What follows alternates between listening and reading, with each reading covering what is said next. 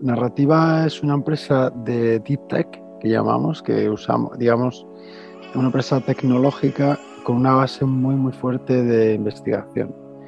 Y, digamos, lo que, lo que hemos desarrollado es una, es una plataforma que, engloba una serie de tecnologías eh, que lo que hacen es ayudar a la transformación de datos, ya sean estructurados o no estructurados, en contenido, ¿no? en textos, en narrativas. Eh, es sorprendente que aún eh, una máquina pudiendo generar contenido automáticamente perfectamente correcto en base a datos haya periodistas que siguen haciendo lo mismo. Esto es una crítica directa que, espero que se tome desde el punto de vista positivo. Yo sigo viendo periodistas escribiendo eh, resúmenes de partidos de fútbol, por ejemplo, sin verse el partido, o escribiendo resúmenes de bolsa simplemente mirando los datos sin contexto, ¿eh? o noticias del tiempo, ¿no? Por ejemplo, hay, hay muchas más. Eso se sigue haciendo y yo creo que se debería dejar de hacer. Y aquí enlaza lo que comentas. Yo creo que esa pregunta, más que a, como te he contestado antes, desde el punto de vista tecnológico no, no creo que vaya a haber ningún límite de aquí a unos años.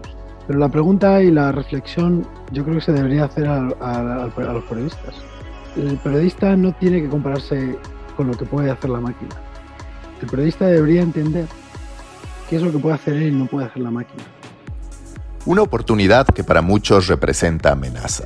Un futuro tan cercano que hoy puede palparse, sentirse, leerse.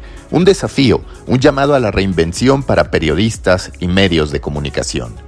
La inteligencia artificial produce millones de notas informativas al mes. Los robots redactan a ritmos imposibles para un ser humano. Por ahora, consignan, parten de datos estructurados y semiestructurados, pero pronto, mucho más pronto de lo que imaginamos, estarán en capacidad de contextualizar, de opinar, de atender los deseos de quienes los tengan en su poder. Si ya The Guardian ha realizado pruebas con un robot para que escribiera una columna explicando a los seres humanos por qué no debían temerle, en el futuro habrá un debate ético y existencial sobre el hecho de tener a robots columnistas capaces de emitir una opinión profunda, convincente y analítica, de manipular como ya lo hacen las fake news o los bots en redes sociales. Es David Llorente, CEO de Narrativa, empresa española especializada en inteligencia artificial que hoy genera un millón y medio de noticias automatizadas al mes para medios como el Wall Street Journal, Infobae y la agencia F. Yo soy Mauricio Cabrera y este es The Coffee, episodio 10, temporada 3. Comenzamos.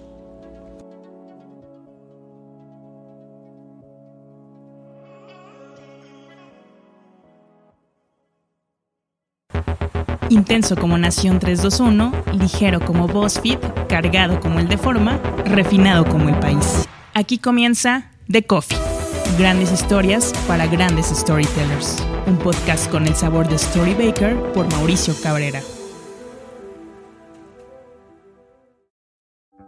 Storybakers les recuerdo que pueden recibir directo en su bandeja de entrada todos los insights, análisis y tendencias que genero para ustedes a través de mi newsletter. Suscríbanse en storybaker.co, así, sin M, storybaker.co. Todo lo que necesitan saber de medios, contenido y monetización directo en su correo electrónico. Nuevo episodio en The Coffee. Me da mucho gusto saludar a David Llorente, quien es fundador y también Chief Executive Officer de Narrativa, una empresa que está contribuyendo al cambio del periodismo a nivel mundial a través de una de las tendencias de las que cada vez se habla más, pero en las que pocas personas están especializadas, que es la generación de contenido a través de la inteligencia artificial. David, ¿cómo estás? Muchas gracias por estar aquí. Para entrar en contexto y para que la gente lo comprenda, Ayúdales, por favor, a entender, a explicar, a desglosar qué es narrativa. Vale, hola Mauricio. Bueno, encantado de, estar aquí, de verdad. ¿eh? Eh, es un placer. Eh, y por supuesto, gracias por, por, invitarme.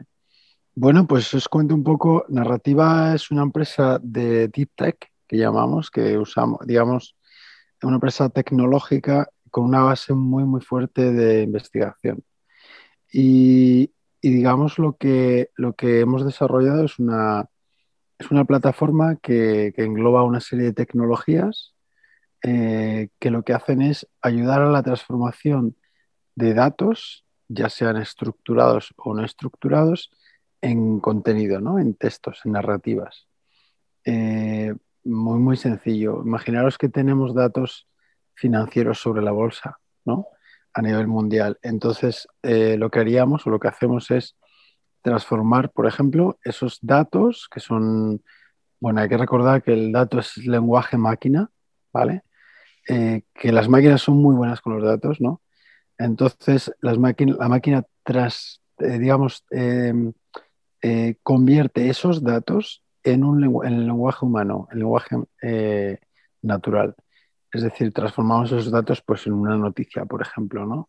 O transformamos esos datos en un informe o en un, o en un tweet, ¿no? Es algo muy relevante. Y eso es lo que hace narrativa.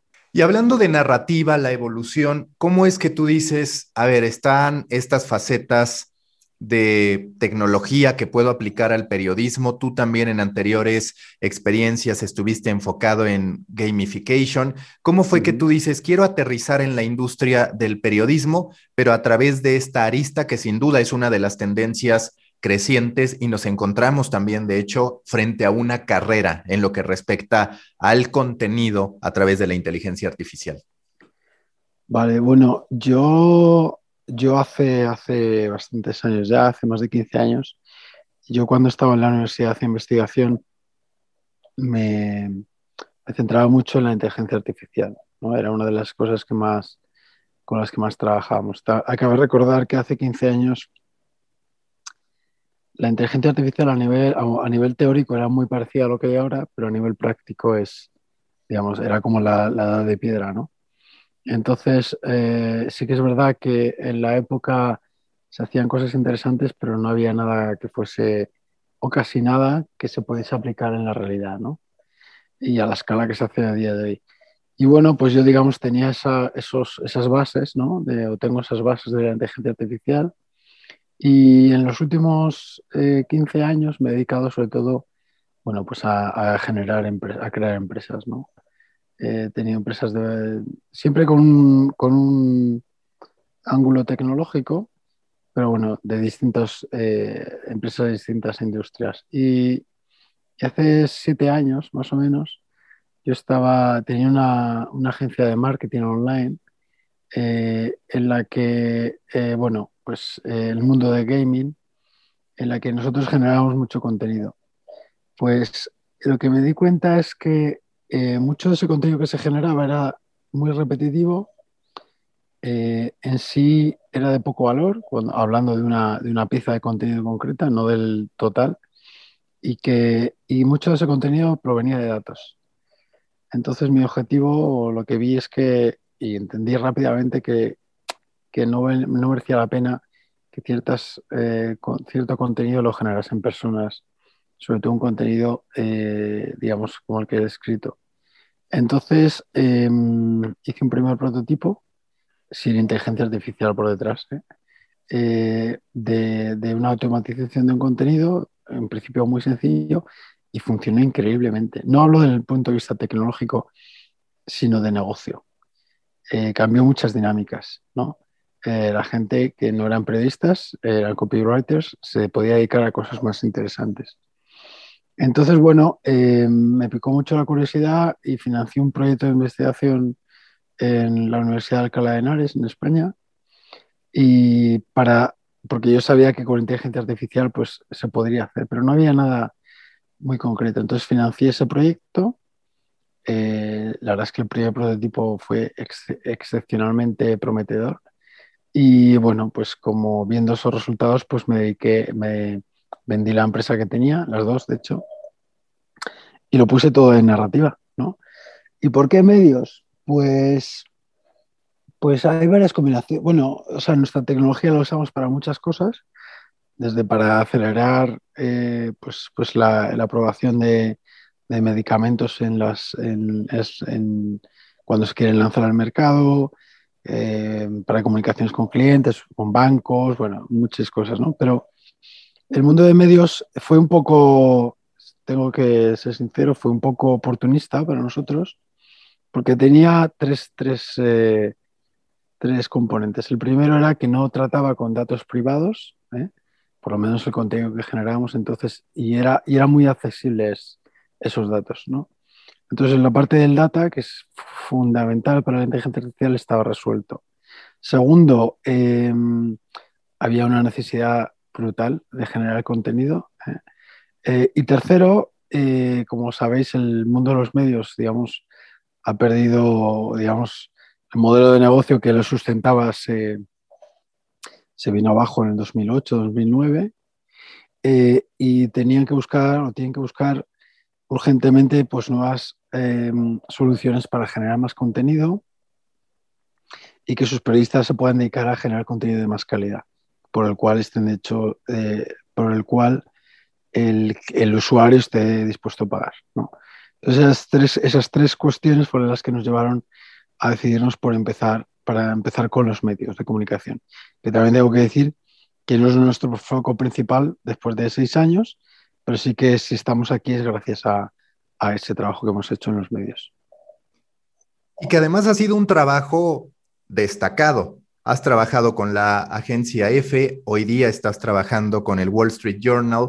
¿Cómo se da esta colaboración en particular con el Wall Street Journal, donde digamos que narrativa es parte medular del desarrollo de la herramienta interna del Wall Street Journal? ¿Y a qué nivel quieren llevar esta colaboración? Porque se entiende que hoy en día la inteligencia artificial, como en realidad todas las tecnologías, se encuentra en desarrollo. Incluso tú en alguna intervención anterior en medios de comunicación decías, la inteligencia artificial no es tan inteligente como la gente piensa y esa es una realidad que vas descubriendo cuando estás en la industria, cuando has tenido que ver con la generación de contenido y demás. Pero digamos, primero, ¿cómo se da esta colaboración con el Wall Street Journal? ¿De qué modo trabajan con el Wall Street Journal? ¿Qué has aprendido de ellos? Y por el otro, hacia dónde va la inteligencia artificial, digamos, hablando de comienzo, desarrollo y madurez, ¿dónde se encuentra desde tu perspectiva, si quieres, aplicándolo directamente al campo de los medios de comunicación?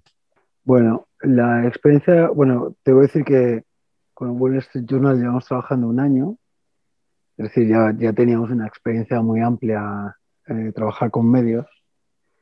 Lo que sí que es verdad es que Wall Street Journal tiene un, digamos, usa esta tecnología de, de, una manera un poco distinta, creo que más inteligentemente. Y tiene, que os la contaré, y tiene otra, otra característica, que es que, eh, bueno, ya sabéis que la, la matriz de, de, Wall Street Journal es Dow Jones, y lo que tienen es una ingente cantidad de datos financieros eh, propios. Eh, y eso es, eso es, digamos, la, el, el, el, alimento, ¿no? la gasolina del, del coche, ¿no? Es, lo que necesita la inteligencia artificial para, para funcionar. Entonces, bueno, aprovechamos que tenían muchísimos datos.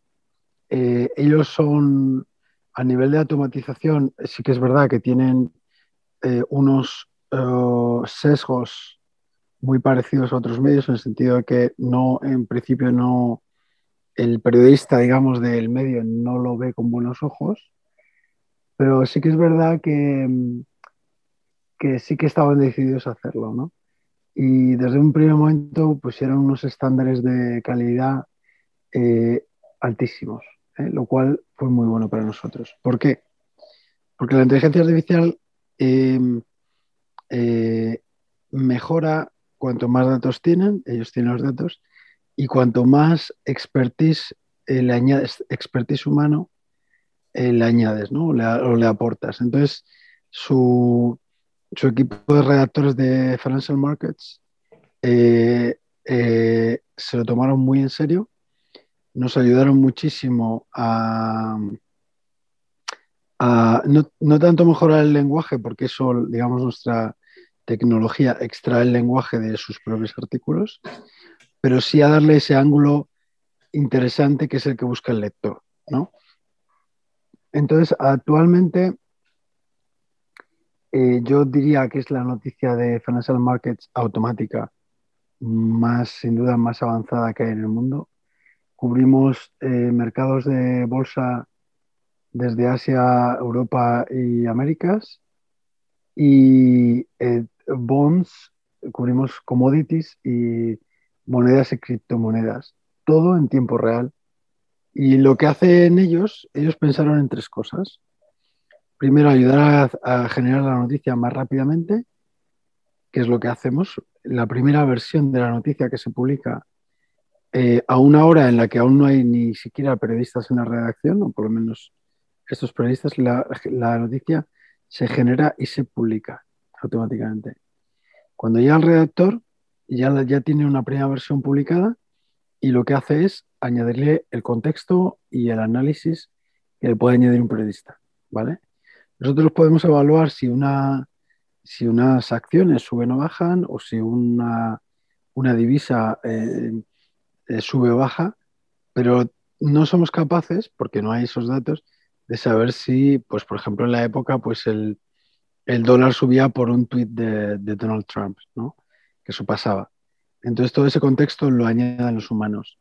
Eh, entonces, rapidez eh, eh, en la generación de la primera versión, rapidez en la generación de las siguientes versiones, porque nosotros le damos ese contenido en tiempo real. Cuando el periodista quiere generar una nueva versión, accede a través de su Slack a la nueva versión que, generamos, que genera la máquina automáticamente y puede actualizar esa noticia. De hecho, la noticia que, la principal que generamos para ellos, generamos bastantes, es, eh, se actualiza cada poco durante el día, ¿no?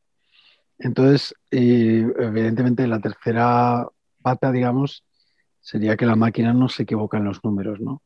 Y, es capaz de, pues, por ejemplo, sacar las tendencias de una manera mucho más eh, eficiente que una persona, ¿no?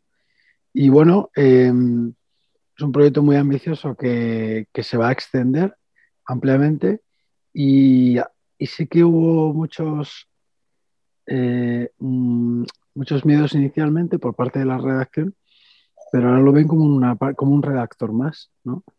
Y, en vez de pensar en una máquina que puede hacer contenido que, les puede quitar el trabajo, eh, lo ven como una herramienta que les puede ayudar a hacer contenido mucho más rápido y de más calidad. Y esa es un poco nuestra experiencia con ellos, que es de, a nivel, desde el punto de vista editorial, la más exigente que, hay. ¿vale? Y perdón, me hiciste una segunda pregunta.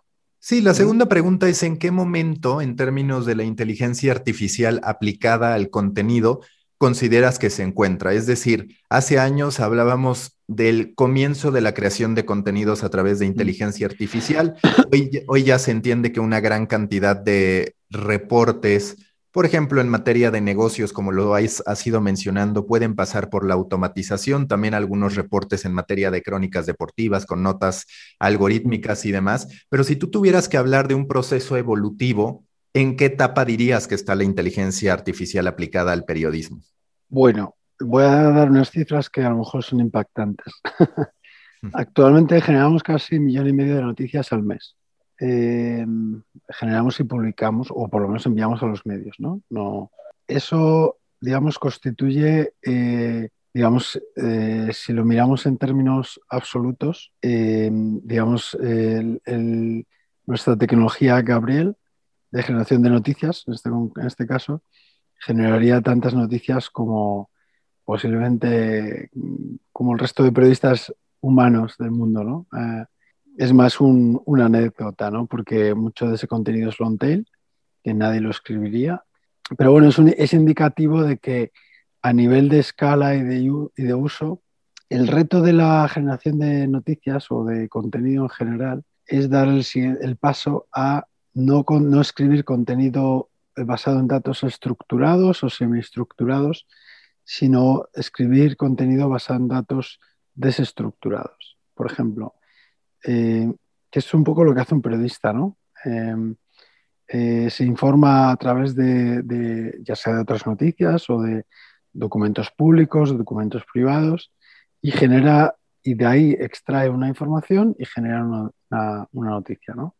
Sé que lo he simplificado mucho el proceso y, no quiero que, que, nadie se cabre, pero bueno, también tienes que tener en cuenta que no soy periodista, ¿no? no pero la tecnología actualmente tiene esa limitación de que eh, necesita trabajar con datos con cierta estructura.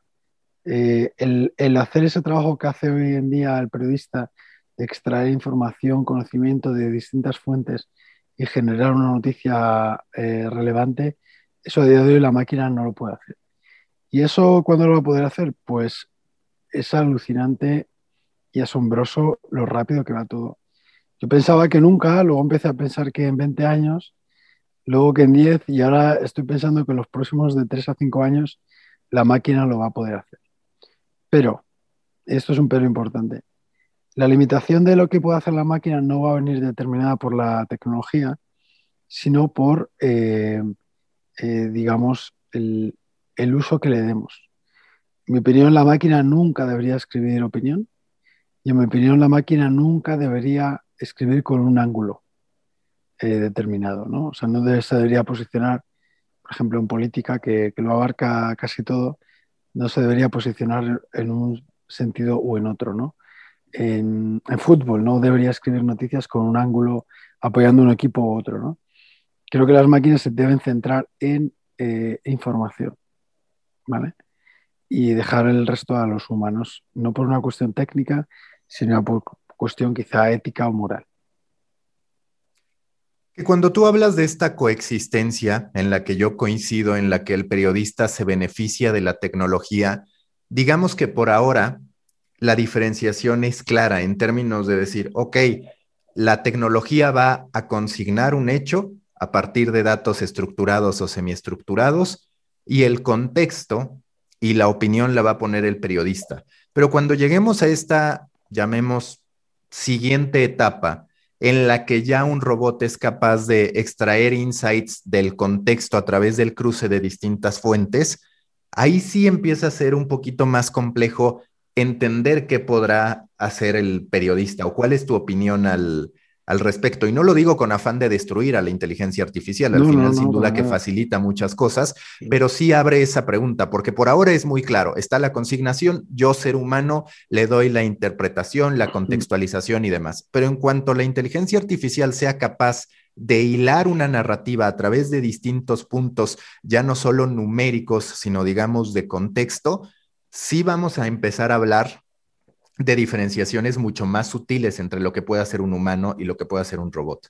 Pues mira, voy a contestar, a lo mejor no voy a contestar exactamente a la pregunta, porque a lo mejor no tengo la respuesta, pero voy a decir, lo, primero que voy a decir es que eh, a día de hoy eh, es sorprendente que aún eh, una máquina pudiendo generar contenido automáticamente perfectamente correcto en base a datos haya periodistas que siguen haciendo lo mismo. Esto es una crítica directa que, espero que se tome desde el punto de vista positivo. Yo sigo viendo periodistas escribiendo eh, resúmenes de partidos de fútbol, por ejemplo, sin verse el partido, o escribiendo resúmenes de bolsa simplemente mirando los datos sin contexto, ¿eh? o noticias del tiempo, ¿no? Por ejemplo, hay, hay muchas más. Eso se sigue haciendo y yo creo que se debería dejar de hacer. Y aquí enlaza lo que comentas. Yo creo que esa pregunta, más que como te he contestado antes, desde el punto de vista tecnológico no, no creo que vaya a haber ningún límite de aquí a unos años. Pero la pregunta y la reflexión yo creo que se debería hacer a, a, los periodistas. El periodista no tiene que compararse con lo que puede hacer la máquina. El periodista debería entender qué es lo que puede hacer él y no puede hacer la máquina. Pero no, por, no buscando capacidades técnicas de análisis o de resumen o, hilar, o, hilar puntos, informaciones, entidades, demás, sino qué aporta, qué, eh, qué valor humano aporta el periodista al periodismo. Creo que esa es la clave, ¿no? Si seguimos pensando, te voy a poner un ejemplo.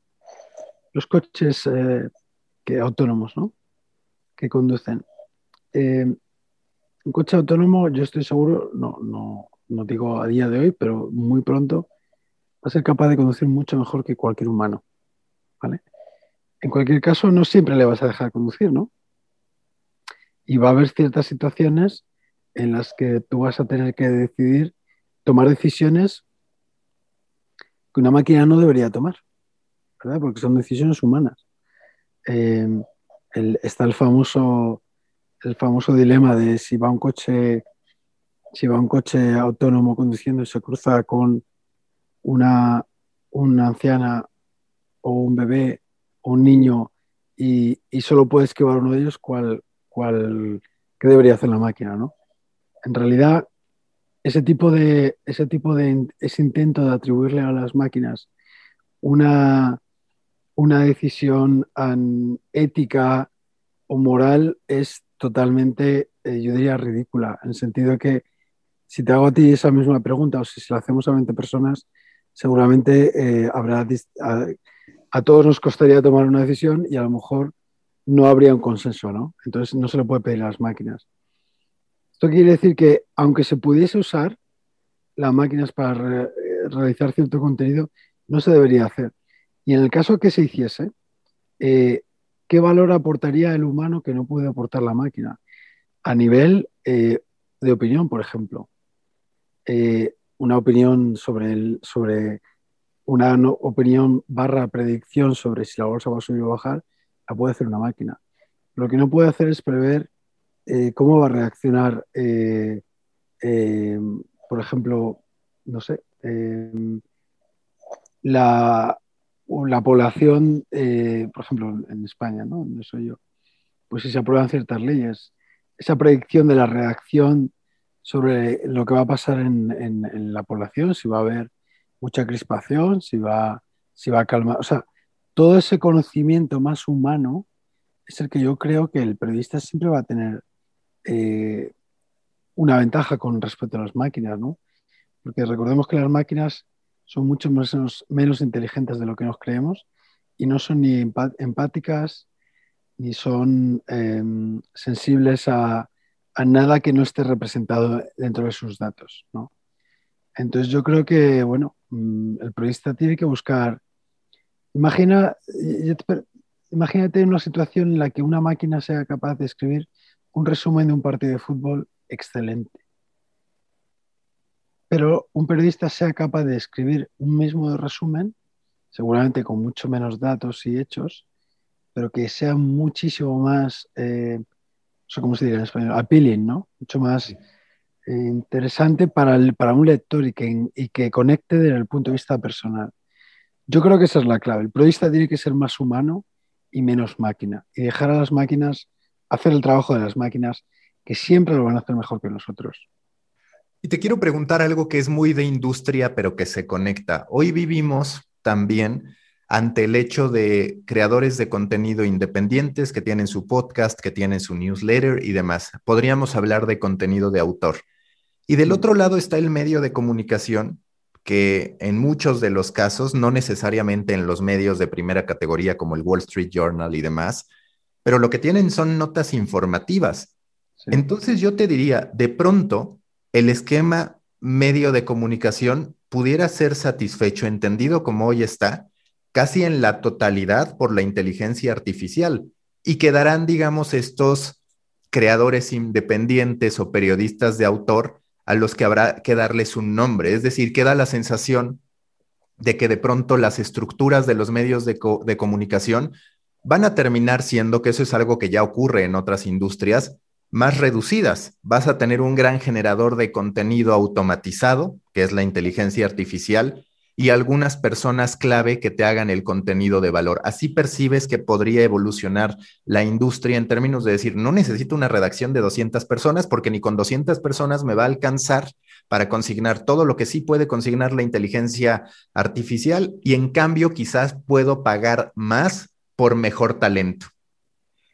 Pues mira, yo, yo lo que creo es que eh, la respuesta, eh, la respuesta, digamos, la solución y también un indicador, bueno, la, solución ya, ya, ya hay un medio en el mundo que ha conseguido resolver ese problema, que es el New York Times. El New York Times, eh, bueno, se ha cometido muchos errores y, estuvo a punto de, de, quebrar, pero sí que se dio cuenta de varias cosas. Primero, que tiene que apostar por el, periodismo de calidad eh, y bueno, actualmente emplea casi al 5% de los periodistas profesionales de Estados Unidos y paga más del doble que la media, eh, tiene a los mejores. Estoy seguro que ah, habrá malos periodistas en el New York Times, me imagino, porque tiene mucha gente, pero seguramente que la media de calidad es mucho más alta que en otros medios. Y segundo, em, em, han conseguido que el periodista no solo sea periodista, sino que piense también en términos de audiencias, de, de, tiempos de publicación, de, cómo, cómo, escribir para la audiencia, cómo, em, lo que te comentaba, cómo, cómo, cuándo publicar, en qué medios, eh, qué tipo de contenido generar. Es decir, el periodista no se ha convertido en, o sea, el periodista se ha transformado, ¿vale? Em, han apostado por la calidad y, les está funcionando. Pero desde, el punto de vista tecnológico, eh, han hecho una apuesta clarísima, no solo por contenido automático, que también lo usan, sino por nuevas formas de contenido. ¿vale? Eh, es, eh, digamos, yo creo que eso es la, aparte del paywall, que han conseguido que la gente, ni más ni menos que 6 millones de personas, les esté pagando todos los meses por leer sus noticias. Yo creo que es el camino, es decir, va a haber que los periodistas van a tener que, generar contenido de mucha más calidad y, convertirse en... Pues mira, lo has usado, has usado un término que me ha gustado. Se tienen que convertir como en em, periodistas de, como comentabas, de autor, ¿no? creadores de contenido de autor, digamos. Eso es en este podcast que estás grabando seguramente no solo estés pensando en, la, en nuestra conversación, sino también en tu audiencia, ¿no? en dónde publicarlo, cuándo publicarlo, cómo, cómo hacer que tenga más visibilidad. Pues yo creo que, que, eso, eso va a pasar en los medios grandes también. ¿no? Em, y van a empezar a usar la tecnología pues, para cubrir eh, ciertas, ciertas eh, áreas de contenidos que no pueden generar y también lo van a usar pues, para generar nuevos tipos de contenidos y experiencias.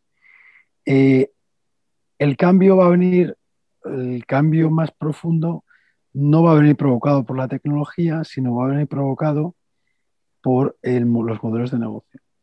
Yo preveo que de aquí a 10 años, incluso 5, va a haber muchísimos menos medios de comunicación, mucho menos periódicos. Eso es, eso es lo, que, lo que se ha visto en Estados Unidos que las cosas van, se aceleran muchísimo. Em, el mundo del paywall em, es un arma de doble filo, porque evidentemente nadie, va, nadie va a pagar por 10, eh, por para leer 10 periódicos. Entonces, yo creo que va, el paywall em, va a provocar que haya unos ganadores, tipo, no sé, yo hago el símil, es como un Netflix, ¿no? Eh, no hay 20 Netflix, ¿verdad? Netflix, está Disney Plus, está HBO y otro par de ellos. Yo preveo que va a, aparecer algo, va a pasar algo parecido. Va a haber menos medios eh, que se van a sustentar por, eh, gracias a eh, suscripciones. tener en cuenta que una suscripción o un modelo que, un medio que se, que se sostenga por las suscripciones quiere decir que sus costes van a ser fijos pero el upside es claro, el momento que pasen un cierto número de suscriptores, todo es beneficio, ¿no? Entonces, eh, van a ser más rentables, pero va a haber muchos menos. Y esos que sobrevivan van a tener mucha más calidad de periodismo y van a usar la, tecnología muchísimo más frecuentemente que, lo que se hace actualmente. Y aquí otra, otra digamos, eh, opinión personal, eh, los periodistas se van a tener que adaptar. O sea, o te conviertes en un periodista prototipo New York Times, eh, o no creo, que, no creo que un periodista pueda seguir manteniendo su puesto de trabajo de aquí a 10 años, ¿no? Con el modelo que, que comentaba. ¿Por qué? Porque si yo tengo que pagar una suscripción, espero esa calidad, ¿no? espero que alguien me cree una nota, como decías, ¿no? una información simplemente, no, no, quiero esa calidad. Y eso es un armador del filo que va a reorganizar el mundo de los medios, eh, lo va a revolucionar, pero va a haber un, va, a resurgir con fuerza, ¿no? pero con otro modelo de negocio y otro tipo de periodista a bordo, digamos. Y que acá te quiero hacer otra pregunta, me interesa mucho tu reflexión, porque yo continuamente he pensado, a ver, si el contenido automatizado está proliferando, mucho de ese contenido automatizado tiene las facultades para resolver muchas de las búsquedas que hacen las personas a través de Google. Y ahora, por ejemplo, se le está exigiendo a Google pagar a los medios de comunicación en países como Australia, como Francia y demás. ¿Qué pasa con el empate técnico? Porque tú ahorita hablabas de HBO y demás. Ahí cuando menos encontramos en estas distintas plataformas contenido diferente entre una y otra plataforma. Entre medios de comunicación muchas veces el contenido es igual, es decir, Donald Trump dio una conferencia, mm. la consignación cuando menos es la misma en todos los lugares. Queda, por supuesto, la interpretación. Pero mm. desde tu perspectiva, ¿cómo se va a manejar el empate técnico al que de manera natural puede llevar la inteligencia artificial? Desde Google, por ejemplo, pues podríamos hablar que muchísimas de las búsquedas de Google tengan como resultado contenidos producidos por la inteligencia artificial, que a partir de ese avance, pues en efecto se parezcan todavía más entre sí que los que generamos los seres humanos, digamos. Ahí como percibes que va a funcionar, porque de pronto hasta podría llegar a carecer de sentido, que es lo mismo que pasaba cuando todos tenían la misma agencia informativa y demás. Claro. ¿Cómo romper con ese mm. empate técnico? Vaya, ¿cuál es tu perspectiva al respecto? A ver, Google, lo primero que hay que aclarar es que a Google, eh, eh, Google vive de la publicidad. Y, evidentemente si está dispuesto a pagar a los medios, eh, que por cierto ya, ahora, bueno, si está dispuesto a pagar los medios es porque necesita ese contenido. Es decir, eh, Google actualmente, diariamente, aproximadamente el 15% de las búsquedas que se generan, 15% para Google son posiblemente billones de búsquedas diarias, no tienen una, eh, o sea, no son capaces de mostrar una, respuesta eh, satisfactoria. Es decir, que a lo mejor pues son términos nuevos y, no sabe bien qué demostrar y demás. Su algoritmo no, no da esa, esa respuesta con la confidencia, con el nivel el confidence level suficiente. ¿Y eso cómo les afecta? Porque si no hay, si no, si no hay clics, no ganan dinero, ¿vale? Entonces, lo que Google lleva haciendo hace muchos años es pagar a empresas para generar ese contenido y, y poder monetizar con anuncios, ¿vale? Y ahora lo pagan los medios. A Google el contenido automático le encanta, porque lo que quiere es evitar que ese 15% de búsquedas que no dan resultados desaparezca. Entonces, em, eh, cuanto más contenido long tail exista, Google va a ganar muchísimo más dinero. ¿vale? Y a Google en general eh, eh, le da exactamente, cuando hablo de Google hablo de su tecnología, le da exactamente igual que los 10 primeros resultados sean muy parecidos. Lo que, quiere lo que se quiere asegurar es de que cuando hagas una búsqueda, al menos uno o varios resultados sean relevantes, que es donde hace dinero. El resto, yo creo que es una consideración más, em, un aspecto más del punto más importante desde el punto de vista editorial o periodístico que del punto de vista, eh, digamos, de negocio para Google. ¿no? Lo mismo pasa con Facebook y con otro tipo de, bueno, y con los reyes de la publicidad, ¿no? Que son ellos. Y a ese respecto, ¿cómo, digamos, en tus negociaciones con los medios de comunicación, cómo se logra que el posicionamiento SEO no se vea afectado ante el contenido duplicado, que sí es una de las variables que contempla Google para privilegiar o, digamos, para validar un contenido?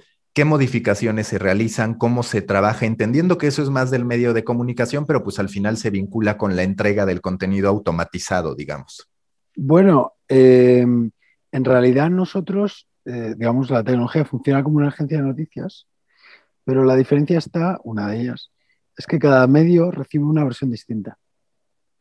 Es decir, nuestro algoritmo, la primera vez que genera una noticia la envía, la segunda vez que la genera sobre el mismo evento, eh, em, digamos, pasa un test de similitud y la compara con la que se ha generado anteriormente. Si no es suficientemente distinta, la vuelve a generar. Hablamos de procesos de milisegundos, hasta que obtiene una suficientemente distinta y la envía. La tercera que se genera se compara con las dos anteriores. Es decir, eh, el nivel de, digamos, que cada medio recibe una noticia suficientemente distinta del resto como para que Google no le penalice. De hecho, hay veces que haces búsquedas y ves tres o cuatro de nuestras noticias las primeras, ¿vale? Eh, también es verdad que los medios que más en serio se lo toman eh, nos piden muchas personalizaciones. Por ejemplo, Infobae, ¿no? que, que, lo tenéis ahí en México y funciona muy bien. Eh, personalizamos mucho contenido para ellos. Entonces, aparte del test de similitud, hay personalizaciones que son únicas para ellos. Entonces, el problema de contenido duplicado, en nuestro caso, no existe. Oye, y hablando de el modo en que se está generando el contenido, ¿cómo se construye el ecosistema o qué tanto va aprendiendo el robot? No solo en tema de la creación del contenido, porque eso se entiende que todo el tiempo es un sistema que se va mejorando, pero digamos, ustedes han desarrollado también o se han cruzado con herramientas como el propio Chartbeat para, por ejemplo, decir, en esta nota automatizada el consumo de la gente está llegando hasta el segundo párrafo. ¿Cómo modificamos algunas estructuras posiblemente para que el consumo sea mayor? Es decir, ¿cómo se alimenta de las métricas en términos de consumo, ya no de la creación de los datos que están ahí para crear el contenido, sino para aprender sobre el performance que tiene con los distintos medios con los que trabaja? Pues mira, lamentablemente la mayoría de medios eh, son muy celosos de sus métricas y no, no nos dan acceso a eso aunque sea de manera automática y, transparente. Eh, los que sí lo dan, eh, nos sirve mucho obtener información, por ejemplo, de las keywords que, han, que han, se han usado para llegar a esa página, por ejemplo. ¿Por qué? Porque eso nos ayuda a, que el algoritmo incruste, esas keywords en el contenido para aumentar la visibilidad, ¿vale? cuando, hay, cuando se genera contenido con un, digamos, táctico que llamo yo, que tiene un objetivo que es, por ejemplo, generar un lead o, una conversión de cualquier tipo, eh, ahí sí que tenemos datos de eso y podemos hacer un matching, o sea, por ejemplo, podemos generar, eh, si enviamos a un medio 200 noticias al día, podemos probar distintos call to actions, distintas estructuras dentro del contenido que lo hace solo la máquina, ¿eh? Eh, para, hacer para usar, usando esas métricas, mejorar esa conversión, ¿vale? Pero aquí eh, sí que es verdad que hay medios. Yo siempre pongo el, ejemplo de Infobae, ¿no? que, que, lo hace muy bien, muy bien, nos ha sorprendido. En España hay otro medio que se llama El Confidencial, que lo hace muy bien. Y hay algún otro por ahí, ¿no? Pero aparte de los de Estados Unidos, ¿no? Que, la verdad es que, son muy buenos en eso. Eh, sí que trabajan mucho con eso. Pero también es verdad que la, redacción eh, percibe que, eh, digamos, el contenido automático es parte del, digamos, de, la redacción, ¿no? Es como un periodista más, ¿no? pero en general, los medios, y por eso algunos de ellos están, bueno, bastante lo están pasando mal, no usan tanto el data como deberían. Y esto al final, desde la irrupción de Google y Facebook, eh, esto se ha convertido en una cuestión de, métricas, ¿no? Eh, a nivel de, a nivel, a nivel, digamos, de monetización, ¿no? Pero sí que es verdad que hay grandes capacidades o, posibilidades de, mejora, pero necesitamos, eh, por supuesto, que la contraparte, digamos, también, también estén abierta ¿no? a, a usarlas.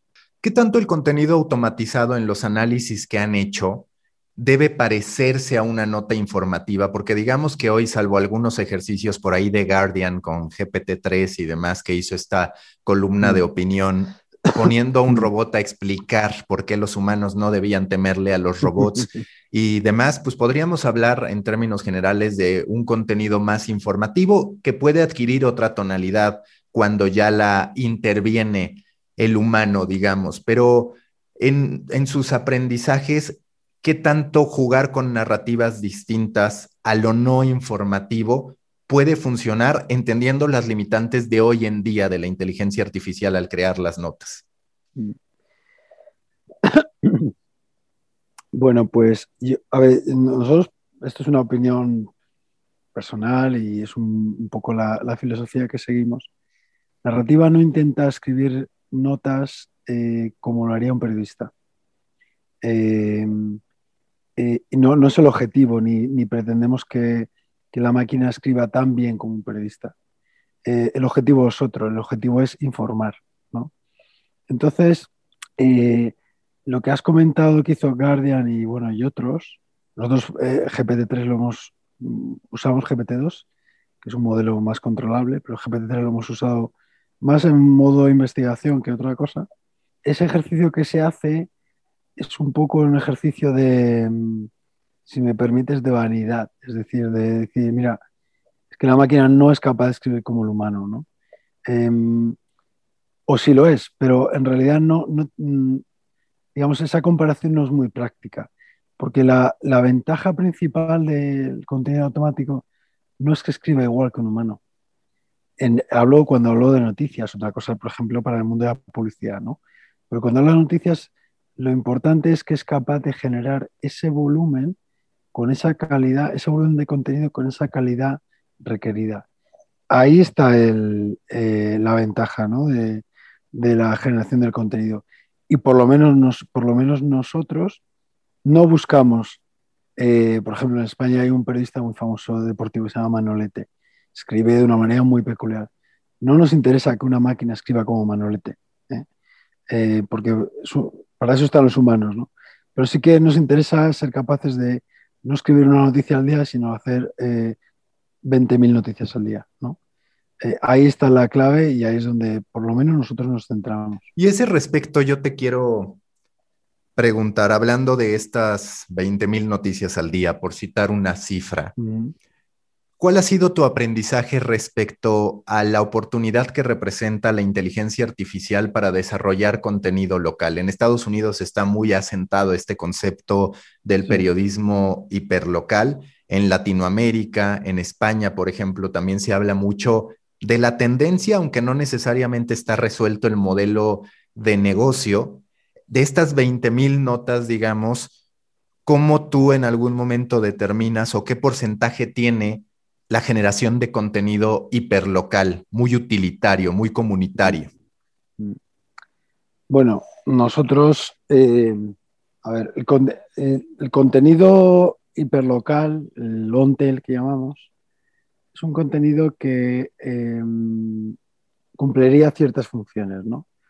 Si evidentemente es un periódico regional y quiere tener noticias locales, ¿qué va a hacer con ese contenido? Pues eh, lo va a comprar, por supuesto, y lo va a usar de dos maneras. Una parte de ella lo va a reescribir, es decir, va a usar el, contenido como un draft y va a hacer que sus periodistas eh, lo completen, ¿no? Y que le den esa personalización eh, ese toque humano. Y por otro lado, el contenido que sea interesante pero no clave, pues lo va a publicar, ¿vale? Directamente.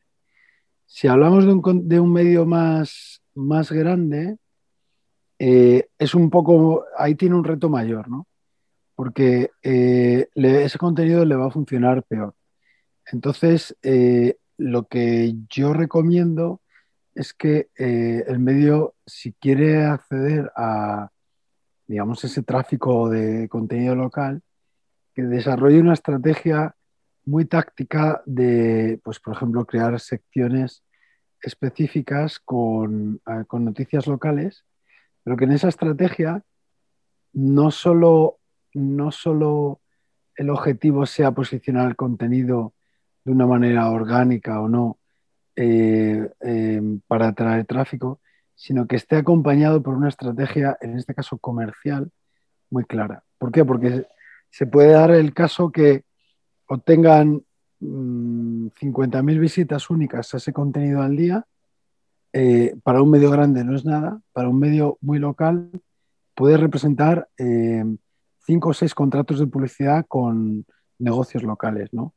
Eh, que por cierto van a pagar más y de una manera más recurrente que, si usas programática, ¿no? otro tipo de, de, publicidad o de sistema de publicidad. Entonces yo creo que para que ese contenido funcione y tenga sentido en medios relevantes, grandes, tienen que tener una estrategia comercial eh, local eh, muy clara porque si no eh, van a tener contenido pero no van a poder monetizarlo. Hay que recordar que la estrategia de contenido hiperlocal muchas veces viene generada por el hecho de, como he comentado, que el contenido, digamos, la publicidad hiperlocal es mucho más rentable que la genérica, digamos. Oye, y a este respecto es una observación que posiblemente pueda resultar ociosa, pero a ver, todo este tipo de servicios en algún momento tienden a comoditizarse y por ende a reducir su costo. Pensando a futuro, por ejemplo, una persona que tenga muy buena audiencia, pongamos por ejemplo que yo tengo una gran audiencia, tengo mi podcast y demás, hago un newsletter, que significa un contenido al día, pero de pronto el nacimiento de una especie de nuevos medios sería uno que dependa del talento de dos o tres personas que paguen alguna plataforma que desarrolle contenido automatizado y de pronto estarías hablando que el medio de una persona tendría, por así decirlo, miles de notas al día generadas por estas nuevas agencias, digamos, que ya no las, ya el contenido no es hecho por humanos, sino por inteligencia artificial. ¿Ves que eso puede pasar mucho donde digamos, está todo este soporte, toda esta estructura de notas informativas y está, pues, básicamente una, dos personas que pueden crear su medio individual, por así decirlo, pero como si fueran grandes medios. Mm. Bueno, eh, a ver, yo creo que el contenido, el contenido automático se tiene que ver con un contenido, digamos, táctico. Es decir, es un contenido que tiene que cumplir una función, ¿vale? Pero yo no creo que un medio pueda en ningún momento o en ningún caso, eh, no, puede, no puede suceder o no debería, yo creo que no puede, que el contenido automático sea el core de su, de su contenido y de su negocio. Yo creo que es un contenido mucho más táctico, em, que va a ayudar a, los medios a traer nuevas audiencias, a ser más rentables, a reducir costes, pero siempre tiene que haber ese factor humano que es el que es creativo, el que es empático, el que eh, pues tiene un, carácter que te permite atraer y fidelizar audiencias. ¿no? Yo creo que, el que va a ir más por ahí, que los medios van a conseguir eh, cierto, digamos, eh, se van a basar sobre todo en, la capacidad humana de generar esos contenidos y luego van a usar, como está pasando, eh, el contenido automático para de verdad, digamos, escalar, escalar el, negocio y hacerlo sostenible. Y también otra cosa, el contenido automático sirve para hacer muchos experimentos, ¿no? Te, puede ayudar a, a, experimentar sobre nuevas audiencias, sobre nuevos contenidos que luego te pueden dar ideas para generar nuevas secciones, incluso escritas por personas. ¿eh? No hablo solo de contenido automático. Pero vamos, el contenido, el contenido automático es un contenido más táctico que, nada. Y que ahí lo que te quiero preguntar es, hablando de este desarrollo de contenido automático y, y demás, a ver si coincides me parece que también va a ser muy útil en términos modulares, porque históricamente, digamos, el modo en que se visualizaba en los medios de comunicación es, tengo una nota, en otro lado tengo otra y demás. Cada vez más empezamos a ver, en cambio, un armado modular de las historias, donde, como tú lo mencionaste, no necesariamente es la nota por un lado que me hace el robot y por el otro lado la opinión que hace la persona, sino que más bien son híbridos donde empieza a convivir el formato corto con el largo, la opinión, pero ahí dentro, digamos, la posibilidad de una gráfica desarrollada por el propio robot o algún párrafo redactado por el propio robot que, digamos, sintetiza, como tú dices, el reporte trimestral. Entonces, según lo percibo, hay que entender a la inteligencia artificial no solo como desarrolladora de contenidos unitarios, por así decirlo, sino también como una gran herramienta para tener módulos que enriquecen las historias. Eh, totalmente de acuerdo. las experiencias más exitosas de, contenido automático vienen por, modelos híbridos. Es, claramente, eh, vamos, la experiencia de los últimos seis años nos dice eso. el que usa solo el contenido automático y lo vuelca sobre la web, sobre el periódico y piensa que va a conseguir resultados, creo que se equivoca. Tiene que usarlo de una manera, eh, tiene que haber una estrategia detrás, tiene que haber una, tiene que generar esas sinergias, esos modelos híbridos que te ayuden a, que te ayuden a, que, pues a cumplir la estrategia, ¿no? Eh, imaginaros, eh, por ejemplo, las próximas, los próximos Juegos Olímpicos, ¿no? Que espero que se celebren. Pues, pues la idea, mm, pues puedes generar una sección de, una cobertura, puedes hacer la cobertura de los Juegos Olímpicos con tus periodistas pero claro, eso ya sabemos todos que trae conlleva un coste alto. Pero ¿qué pasaría si, si combinas eso con la generación de noticias por cada evento que sucede, de cada categoría? De cada... Estamos hablando de, posiblemente centenares de miles de, noticias automáticas que pueden ayudar a, aumentar, a aumentar qué? Pues la información, el valor, la información que se muestra, el valor de esa información a monetizar mejor, a tener nuevas páginas para poder eh, conseguir sponsors o, vender publicidad directamente, ¿no? Entonces, esos modelos híbridos son, el, son los que de verdad funcionan y esos son los que se van a acabar imponiendo, ¿no? Em, sin duda.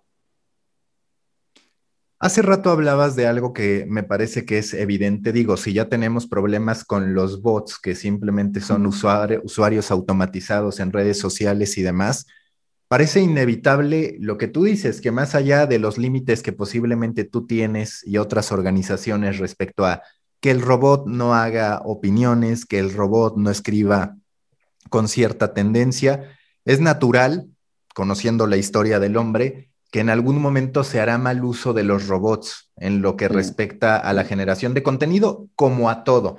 ¿Te parece que esa va a ser una de las grandes discusiones que tendremos en un futuro no tan lejano hablando de los medios de comunicación, porque vaya, también hay robots que generan fake news o fake content. Mm. Bueno, lo, hacen los humanos eh, continuamente a día de hoy, o sea que los robots van a hacer lo mismo, evidentemente. O sea, pero como has dicho tú, todo se puede usar para un fin bueno o un fin malo, pero a nivel de la relación a los fake news, Em, eh, la tecnología va a favorecer eh, la creación, pero también la distribución. El, gran éxito de las fake news ha sido hasta ahora no tanto la creación, sino esa distribución a esas audiencias concretas que querían impactar ¿no? a través de Facebook o, o, la plataforma que sea. Y sí, sin duda, se van a usar, se van a usar cada vez más y, la pregunta es, o, prohibimos todo el contenido automático o lo usamos también para que para contraatacar, ¿no? Digamos, eh, lo que hay que hacer es generar noticias eh, eh, verdaderas, basadas en datos, que haya transparencia. Y cuando haya una noticia automática se muestre la fuente de datos usada, ¿no? Para que el, lector pueda verificar. que esas noticias aparezcan en medios que, hagan, hagan honor a, sus principios, ¿no? De veracidad, de, neutralidad. Ojalá, ojalá hubiese más medios neutrales, ¿no? Y, eso es lo que va a dar confianza a ese contenido automático generado en esos medios. Pero sin duda yo preveo, eh, bueno, esto es una tecnología más, pero preveo que va a haber los deepfakes, que ya los conoces perfectamente.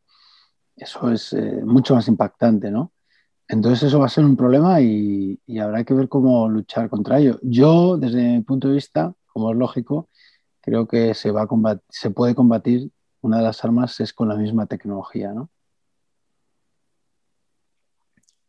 Para ti, ¿cuáles son las grandes referencias en la recta final de, de Coffee Podcast? ¿Cuáles son las grandes referencias que tú dices, aquí se puede entender muy bien la aplicación del contenido automatizado, ya sea del propio narrativa o de algunos otros ejercicios que te hayan gustado mucho en términos de inteligencia artificial aplicadas al contenido? Bueno, el, digamos, todo inició con AP, con uh, um, Associated Press, eh, que usaron, de hecho siguen usando, bueno, mm, generan contenido automático, no estoy muy seguro la inteligencia artificial que hay detrás, pero eh, digamos, cuando hablamos de la categoría, eh, ellos han sido los pioneros, ¿no? Em, y creo que, han demostrado que, añade valor y que, que es algo que, en fin, que, se, pues se, puede compaginar eh, con el trabajo diario de los periodistas e incluso enriquecerlo. Luego yo diría que, bueno, el, eh, Washington Post eh, con Heliograph hace un muy buen trabajo, hizo un muy buen trabajo en las últimas Olimpiadas. Em, por supuesto, el, Wall Street Journal, creo, en mi opinión, y no solo porque es, no, el mérito solo es de narrativa, sino de su equipo de editores, creo que las noticias automáticas del Wall Street Journal son las, a día de hoy, las más avanzadas con diferencia. ¿Eh? No solo desde el punto de vista tecnológico, ¿eh? hablo del punto de vista periodístico. ¿eh? Em, Wall Street Journal lo usa mucho y ya un poco más el mundo más latino os he hecho referencia a Infobae, yo, vamos, llevamos con ellos bastante tiempo. Son muy innovadores. En el contenido que generan lo generan ah, con mucho sentido, a un nivel muy táctico. O sea, saben por qué quieren generar ese contenido y qué contenido se quieren automatizar qué contenido no. Em, y luego, bueno, en España el pionero fue el Confidencial. Eh, la agencia EFE hicimos muchas cosas con ellos y ahora, por ejemplo, eh, el que más está apostando en España por esto es Radio, Televisión Española, ¿no? Eh, hemos hecho cosas con ellos, vamos a hacer ahora, que hemos empezado ahora un proyecto para ayudar a cubrir informaciones eh, de elecciones municipales para municipios de menos de mil habitantes, que va a, ayudar, va a ayudarles a, poder generar contenido y luego decidir eh, si publicarlo o no, O sea, yo creo que son los, los grandes referentes tanto del mundo, digamos, genera, eh, mundiales como del mundo más, eh, digamos, latino, ¿no? Y hablando de referencias, de blogs, de newsletters, de espacios que tú sigas para estar al pendiente de inteligencia artificial en todo sentido, y si es que lo hubiera aplicada al periodismo, ¿cuáles serían las referencias que tú recomendarías a la gente para poder estar empapada de esto, para actualizarse, para recibir las noticias de lo que está ocurriendo en materia de la evolución de la industria y demás? Pues eh, no sé si te chocará, pero yo donde más información más útil encuentro es en Twitter. Eh, Twitter, si consigues tener una cuenta en la que no sigas a, personajes que hablan todo el día de, cosas eh, malas y criticando, hay, hay, gente que, de verdad que es alucinante la información que, cómo explican, o sea, información sobre em, inteligencia artificial, cosas muy técnicas y menos técnicas. Em, hay, un chico que es, creo que es cubano, eh, que vive en Florida. Santiago, su hashtag es eh, arroba SVPINO, es SVPino, ¿vale? Y es impresionante. Yo creo que si seguís a una persona como él eh, y seguís a los que él sigue, creo que vais a poder obtener muchísima, muchísima información sobre, sobre, sobre este mundo, ¿no? Eh, a un nivel, a un nivel eh, pues puede ser muy detallado o, más a nivel negocio, ¿no? Y luego, bueno, yo sigo, yo sigo eh, MIT Technology Review, por ejemplo, que me encanta. Y, luego, bueno, hay, hay a través de Twitter también em, sigo a, a, los contribuidores, a los que contribuyen en Hugging Face, que es una especie de, repositorio de modelos entrenados de inteligencia artificial eh, que es alucinante, alucinante, Hugging Face se llama. Y, y luego, eh, bueno, pues todo lo que hace OpenAI eh, y Google, OpenAI, Google y Facebook, que son sin duda los, los, más avanzados en este, en este campo. Pero de nuevo, Twitter a mí, quitando la parte de los trolls, que yo lo odio, aparte de eso, es una fuente increíble de, de información. David, la última pregunta de siempre en The Coffee, si tú fueras un tipo de café a partir de tu personalidad, de lo que quieres proyectar, y esta pregunta es quizás más difícil para ti que hablar de inteligencia artificial por una hora, pero ¿a qué sabría el café? ¿Qué tipo de café sería David Llorente si lo pudiéramos probar? Pues, pues fijaros, yo, bueno, he vivido, he vivido en Italia varios años y no solo el tipo de café, sino el cómo lo consumen, ¿no? Sería un cappuccino, ¿no? Eh, eh, no sé si habéis estado, has estado en Italia alguna vez, pero una característica del café en Italia es que no lo sirven muy caliente, lo sirven a la temperatura justa para que en cinco segundos te lo bebas y te vayas, ¿no? Eh, ¿Por qué digo esto? Me gusta mucho ese señor porque yo soy una persona de acción. Sí que me gusta meditar ciertas cosas, pero luego me, me gusta eh, tomar decisiones y no me, preocupan, no, no me preocupan tanto los problemas que se puedan generar, sino la dirección a donde se vaya, ¿no? Y, yo creo que sería eso, un cappuccino italiano eh, hecho a la, a la italiana. Muchas gracias, David, y mucha suerte con narrativa. Iré siguiendo con atención la evolución de la inteligencia artificial que se cuenta también de la mano de narrativa. Muy bien, muchísimas gracias.